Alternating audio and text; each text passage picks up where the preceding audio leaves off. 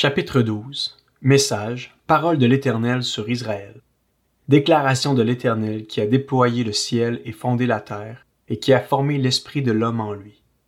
Je ferai de Jérusalem une coupe enivrante pour tous les peuples environnants. Il en ira de même pour Juda lors du siège de Jérusalem. Ce jour-là, je ferai de Jérusalem une pierre lourde pour tous les peuples, tous ceux qui la soulèveront s'y écorcheront, et toutes les nations de la terre se rassembleront contre elle. Ce jour-là, déclare l'Éternel, je frapperai tous les chevaux d'épouvante et leurs cavaliers de folie. J'aurai les yeux ouverts sur la communauté de Juda, mais je frapperai d'aveuglement tous les chevaux des peuples.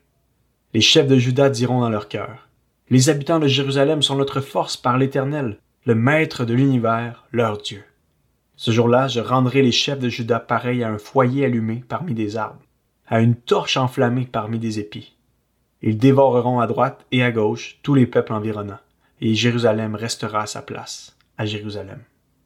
L'Éternel sauvera d'abord les tentes de Juda, afin que la fierté de la famille de David, la fierté des habitants de Jérusalem ne s'élève pas au-dessus de Juda. Ce jour-là, l'Éternel protégera les habitants de Jérusalem, et le plus faible parmi eux sera, ce jour-là, pareil à David. La famille de David sera pareille à Dieu, pareil à l'ange de l'Éternel devant eux. Ce jour-là, je travaillerai à détruire toutes les nations qui viendront attaquer Jérusalem. Alors je déverserai sur la famille de David et sur les habitants de Jérusalem un esprit de grâce et de supplication, et ils tourneront les regards vers moi, celui qui les ont transpercés. Ils pleureront sur lui comme on pleure sur un fils unique. Ils pleureront amèrement sur lui comme on pleure sur un premier-né.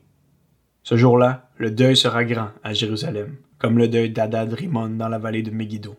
Le pays sera dans le deuil, chaque clan à part. Le clan de la famille de David à part et les femmes à part.